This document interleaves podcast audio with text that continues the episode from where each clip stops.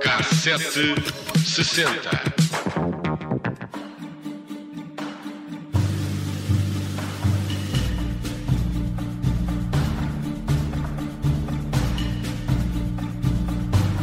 É uma imagem conhecida e um dos momentos políticos do desporto, quando dois atletas norte-americanos subiram ao pódio e puseram o punho em riste em outubro de 1968.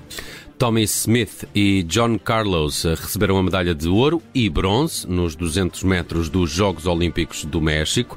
Depois de lhes terem sido colocadas as medalhas e quando a bandeira americana subia e já se ouvia o hino, Smith e Jones levantaram o braço e cerraram o punho. A imagem correu o mundo e teve um enorme impacto, a ponto de estar nas mais icónicas fotografias do desporto e, e, mesmo da sociedade no século XX. Mas longe de ser um momento único, o protesto foi apenas uma das manifestações antirracistas levadas a cabo por atletas negros durante esse ano. Smith e Carlos estavam ambos no Projeto Olímpico para os Direitos Humanos, um programa de protestos e boicotes, ideia do sociólogo uh, Harry Edwards. Através do desporto, sobretudo dos Jogos Olímpicos, os atletas uh, expuseram de diversas formas como os negros eram distratados e explorados. A primeira vez que este grupo chegou às manchetes dos jornais foi quando os jovens negros de futebol americano se recusaram a jogar, a não ser que a Universidade de São José se empenhasse em resolver o problema sistemático de racismo que os estudantes negros sofriam no campus e na comunidade. O jogo foi cancelado, mas muitos dos pedidos dos jogadores foram atendidos. Apenas uns meses depois, em fevereiro de 1968, os membros do Projeto Olímpico para os Direitos Humanos, liderados por Tommy Smith e Lee Evans, lançaram um boicote numa prova do Clube Atlético de Nova York que tinha mais de 100 atletas negros, incluindo muitos atletas olímpicos.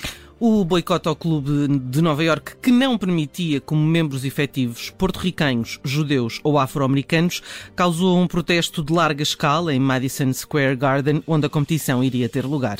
A ideia nos Jogos Olímpicos chegou a ser a de não comparecer, mas muitos atletas sentiam, como é evidente, que não podiam deixar passar essa oportunidade de competir.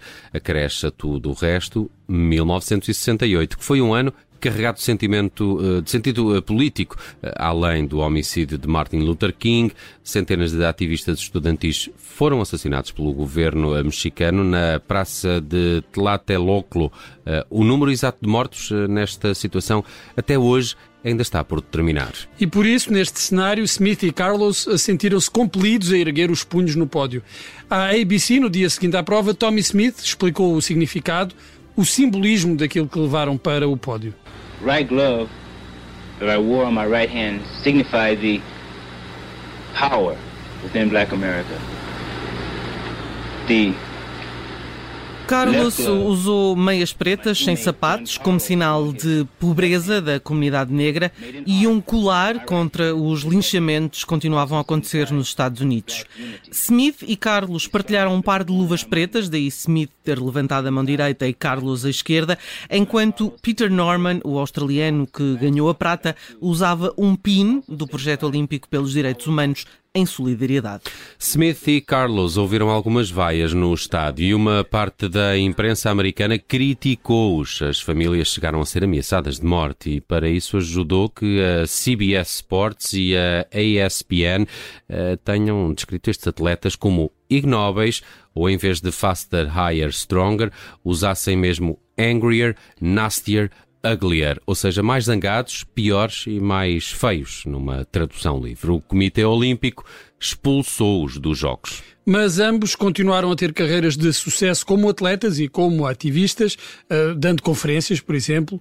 Foi um grito por liberdade e direitos humanos, disse Smith pouco depois do protesto, nós tínhamos de ser vistos porque não éramos ouvidos. Em 2008, o Festival de Cinema de Sydney estreou um documentário chamado Salute.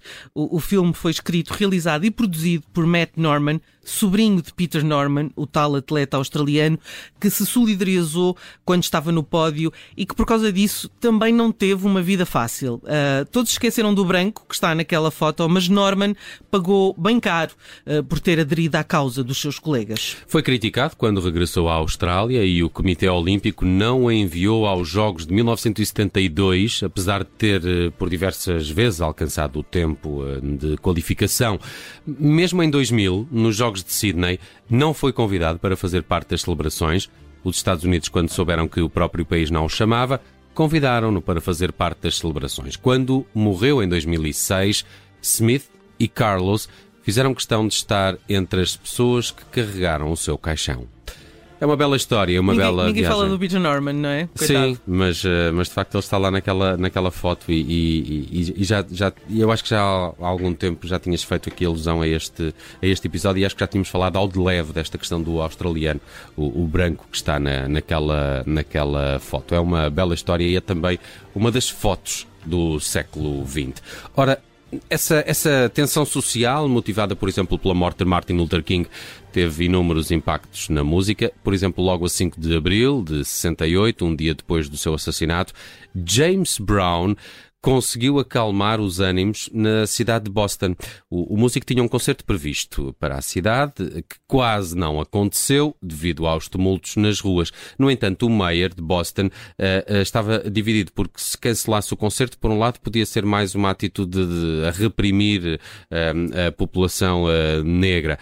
E, e, então teve essa ideia: vamos antes organizar a transmissão do espetáculo em direto na televisão, esperando que dessa forma a população de Boston ficasse em casa para assistir ao ao concerto de James Brown e evitasse assim sair para as ruas.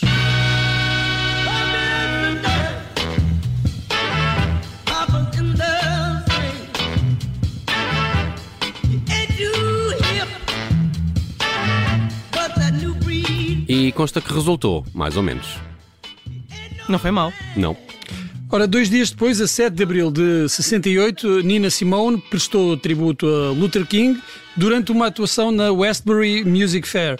Why the King of Love is Dead, escrita por Gene Taylor, foi a canção escolhida por Simone para essa homenagem, um tema que viria a ser incluído no álbum Nuff Said, editado durante 1968.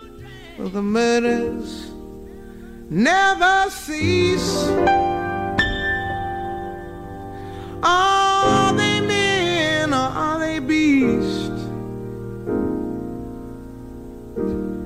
Do they ever hope, ever hope to gain? Fim de linha em 1968 para os Buffalo Springfield. A 5 de maio, a super banda, formada pelos músicos Neil Young, Bruce Palmer, Stephen Stills e Richie Furay, deu o seu último concerto em Long Beach, na Califórnia. For What's It Worth uh, foi o maior sucesso do grupo.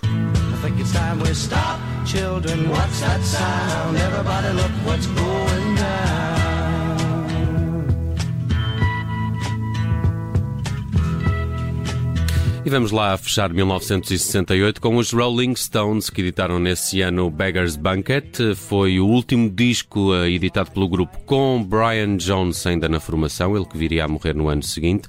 Sympathy for the Devil faz parte do alinhamento e é desde 1968 uma das canções assinatura de Mick Jagger, Keith Richards e companhia.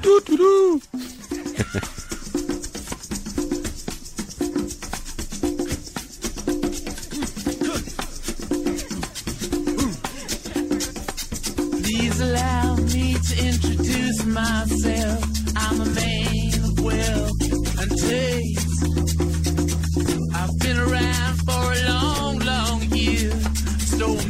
A man's soul. I was around when Jesus Christ had his moment of doubt and pain. Made damn sure the pilot washed his hands and sealed his face.